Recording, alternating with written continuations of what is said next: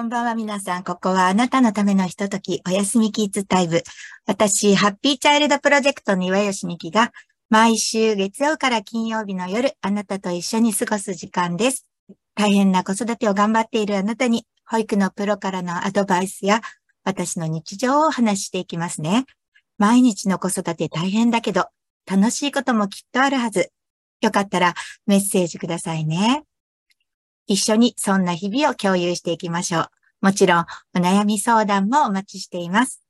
さあ、キッズタイムで今夜も一緒に子育ての話をしていきましょう。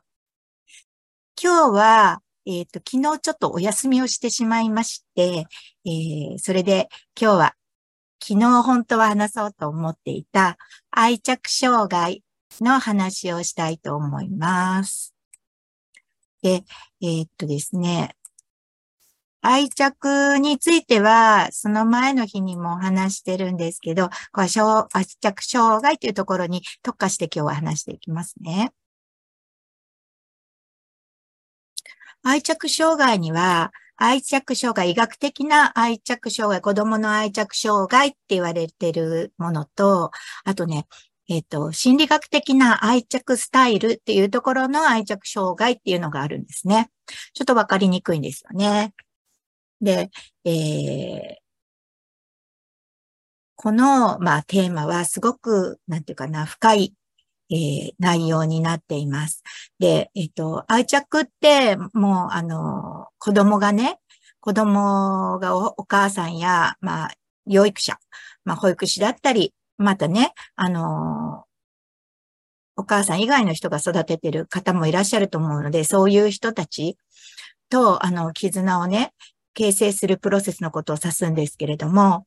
このプロセスがうまくいかないと、子供が抱える問題が、あの、困難になることがあるんですね。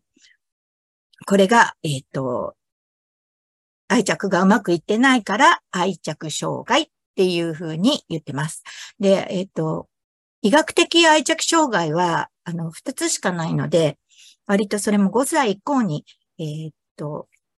こう診断されるんですね。でも、あの、大概それは、あの、病院とかには連れて行かれないので、あの、小、えっと、診断されることは少ないです。で、どちらかといえば、なんか、発達障害みたいな様子を見せるからっていうところで、病院につい連れて行かれるんですけど、愛着障害っていう、あの、診断はされないんですよ。だ、あの、発達が遅れてる。だから、愛着がしっかりともらえないために、子供が、えっ、ー、と、脳がきちんと育たない。えっ、ー、と、育たなくって、発達がおかしくなって発達障害のような様子を見せて、えー、病院に行きます。そうすると発達がちょっとやっぱりデコボコがあったり、偏りがあったり、こだわりがあったり、感触があったり、まあ様々な子供の問題があるのが発達障害と同じようになるので、発達障害っていうふうに診断されることが多々あります。でも、発達障害っ、えっ、ー、と、脳のつながりなんですけど、まあ、特性の脳のつながりっていうところなんですけど、これね、本当に、こう、つながりがうまくいってないお子さんもいれば、だからそういった、あの、生まれてからの環境でそうなっちゃうお子さんもいるんですよね。で、今ね、その後でなる子がすごく多いです。で、えっと、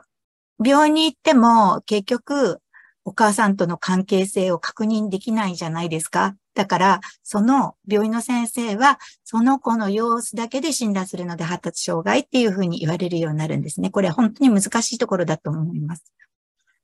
で、あの、病院の先生が本当に愛着障害と言って診断をするときには、それはね、またね、あの、ちょっと医学的なものがあって、だいたい5歳以降に、えー、愛着が形成されない2つのパターンがあるんですよ。で、抑制型っていうところで、あの、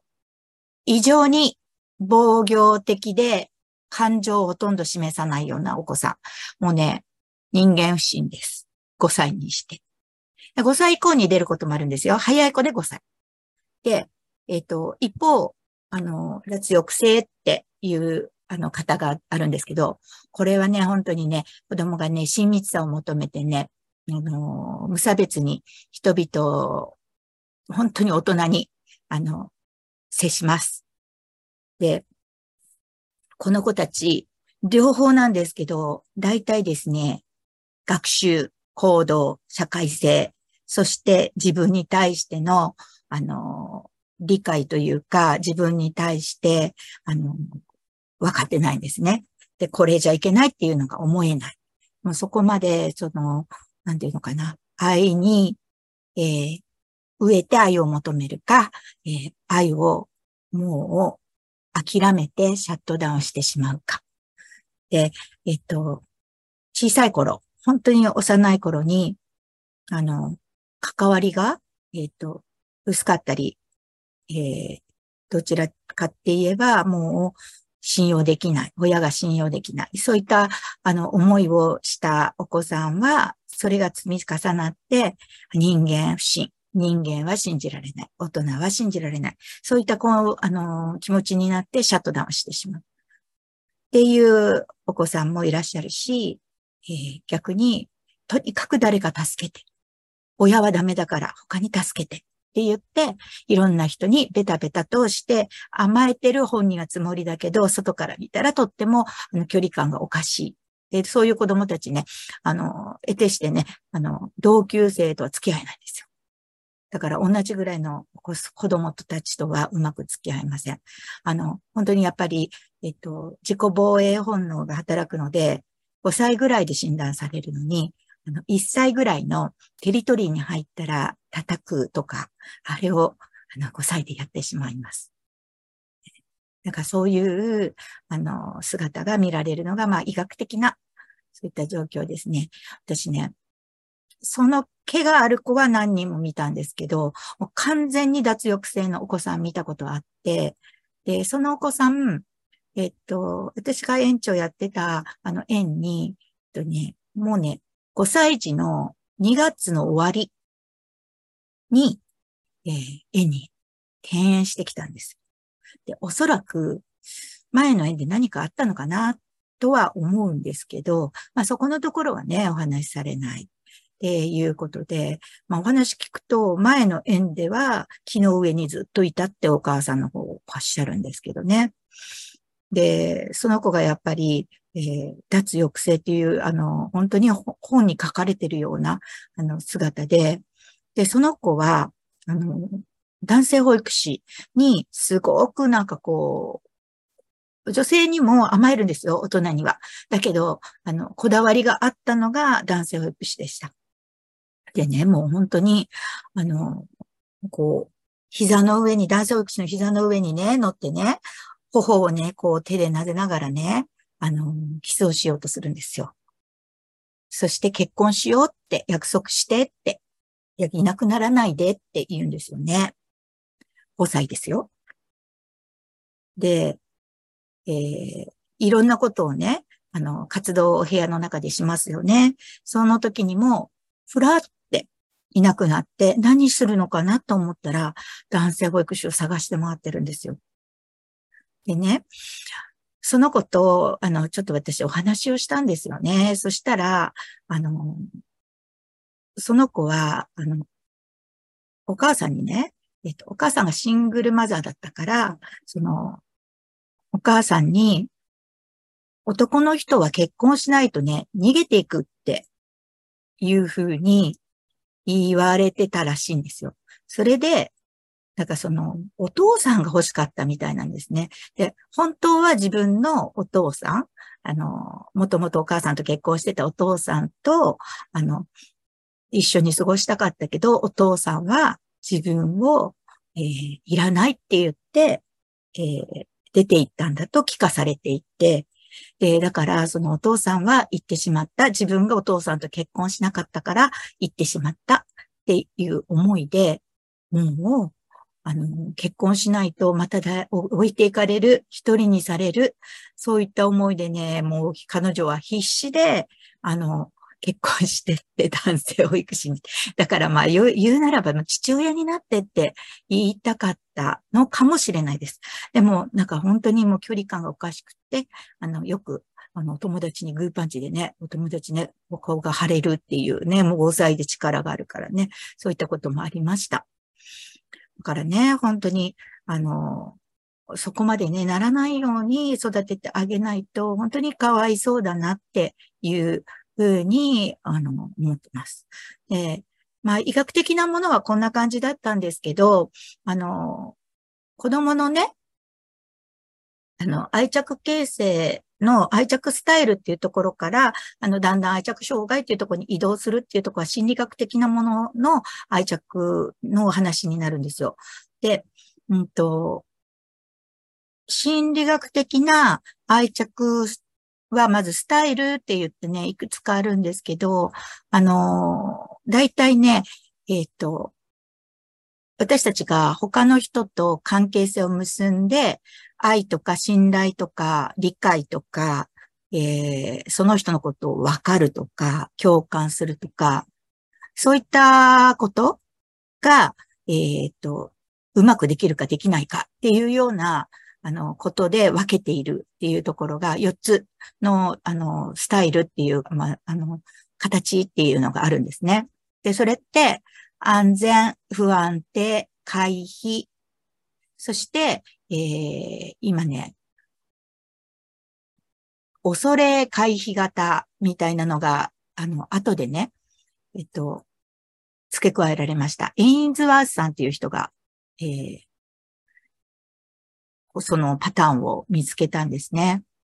で、どんなパターンかっていうと、まあ一つ目は、あの、安心して信頼できるっていう、あの、安全型っていうところなんですけど、あの、子供はね、大人に安あの安心して大人に接して困った時には頼ることができる。で、二つ目がね、不安定で避けるのが、えっ、ー、と、そうですね、あの、回避型で、本当に不安定だけ、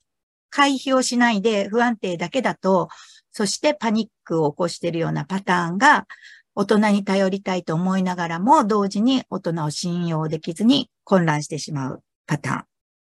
で、これで、あと、あの、恐れって、恐れ回避型とかいうのがあって、これは大人、子供がね、大人との、あの、関わりをこだわる、あの、怖がるんですよ。だけど、それと同時に、あの、大人に、あの、頼りたい、甘えたいっていう気持ちも働くんですよ。それでどうしていいかわからずに、あの、パニックになるっていうような、まあ、ちょっとそういう感じですね。で、こういうことで育ってしまった大人はね、今たくさんいるって言われてます。でね、この、えー、愛着がうまく育たないで大きくなると、まあね、あの、愛着障害って言われるような状況になって、それってね、本当にね、たくさんの種類の、なんていうのかな、うん、パターンに分かれていきます。大人の、大人の愛着障害っていうふうに、あの、引くとわかるんですけど、の、本当に様々なえー、パターンがあります。で、そうですね、えっとね、依存するタイプとか、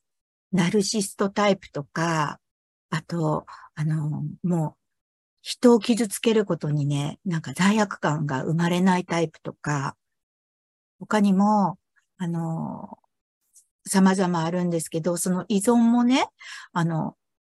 薬とか、そういったものに依存する人、アルコールに依存する人もいれば、あの、人に依存する彼氏とか、そういった人に依存する人もいるんです。で、まあ、どちらにしろね、うんと、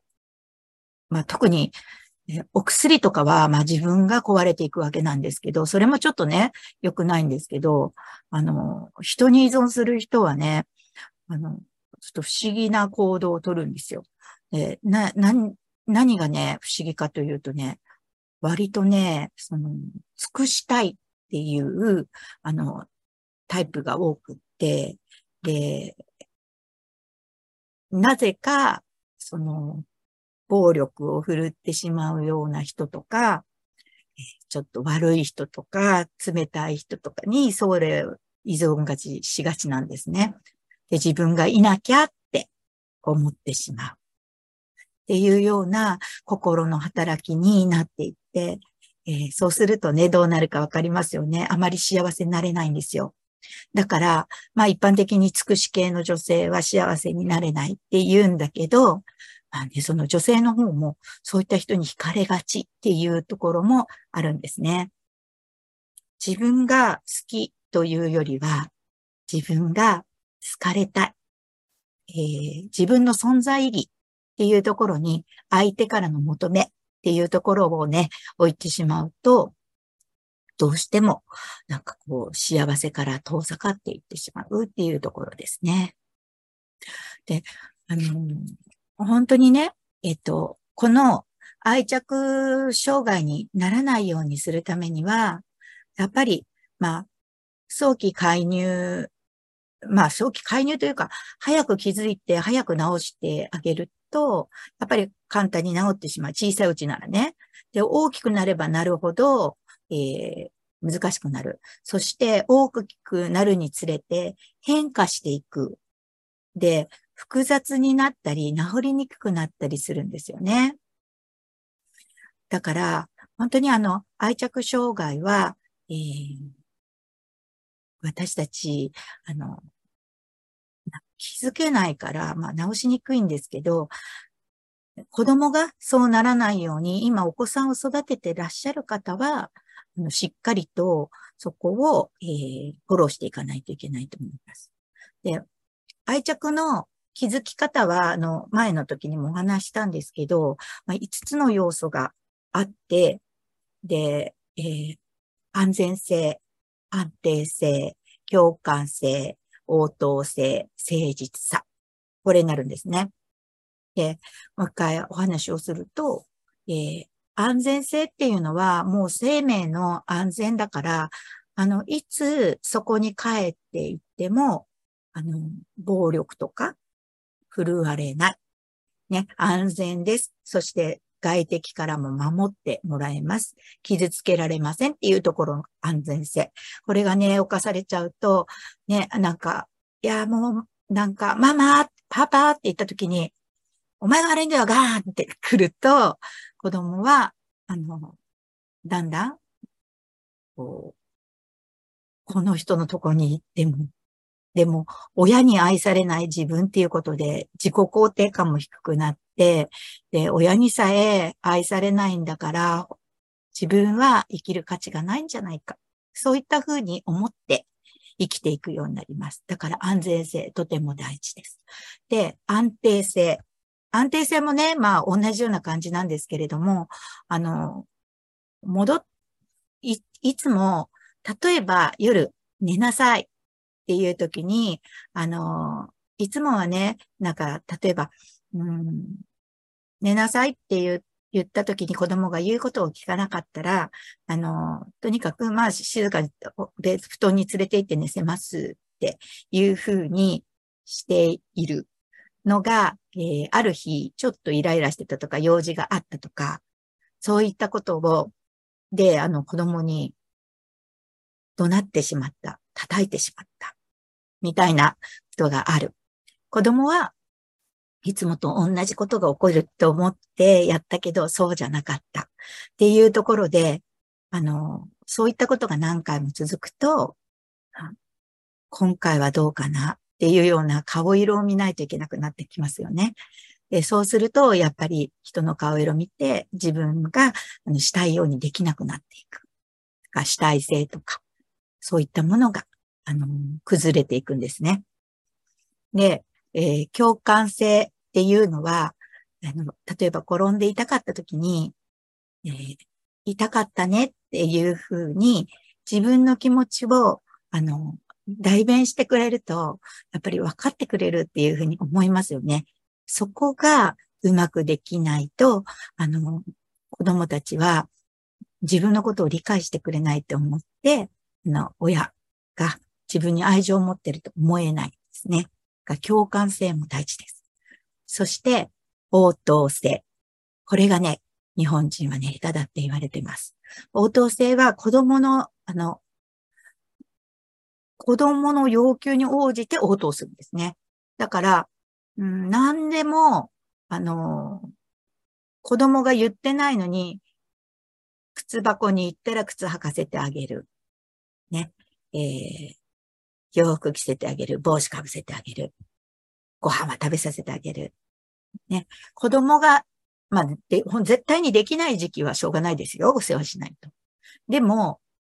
もう3歳で、だいたい身辺自立ってやらないといけないっていうか、大概の子はやれるようになるんですよ。あの、本当に体に不自由がない限り。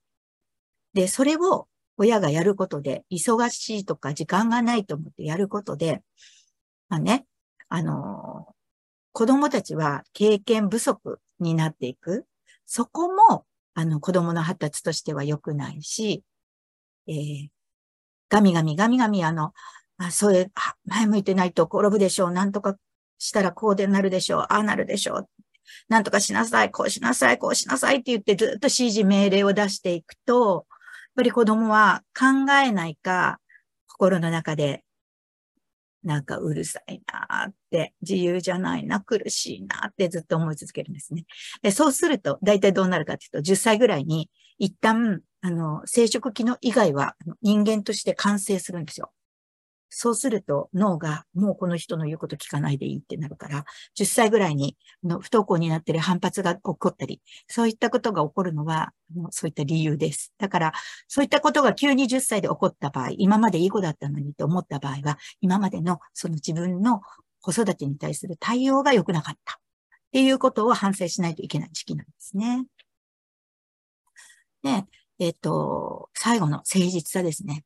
誠実さは、あの、本当にあの、社会性にも通じるんですけど、あの子供だからって言って、例えば、えっ、ー、と、あ、明日お誕生日だから早く帰ってくるねっ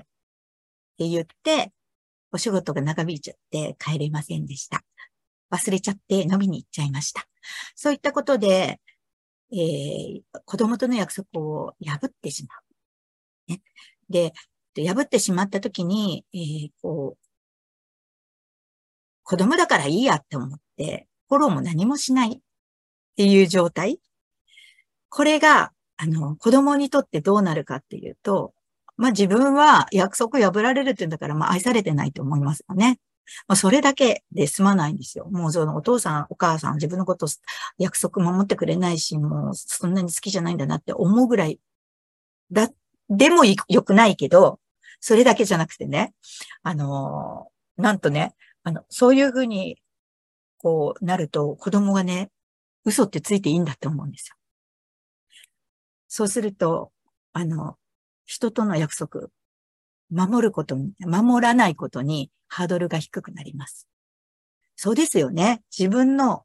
あの、小さい頃って親ってね、完璧でね、ヒーローだと思ってんですよ、子供は。で、そういう人たちが嘘をついて、自分に嘘をつくっていうことは、嘘ってついていいんだっって教えてるのと一緒なんですよね。こうしなさいって言っても子供は学ばないけど、親の後ろ姿っていうか、別に前の姿でもいいんですけど、やってることっていうのがね、学んでるんですよ。で、そこが本人のデフォルトになっていきます。だから、あの、嘘ついちゃうと、子供は嘘をつくようになります。で、嘘が平気になります。罪悪感覚えないんですよね。で、そういうのって、やっぱりあの、大きくなって、犯罪の方に、えー、行く可能性が出てくるので、本当に子供に対しても誠実であることは大切だなって思います。でね、ここまで言う、話すと、なんか、あ、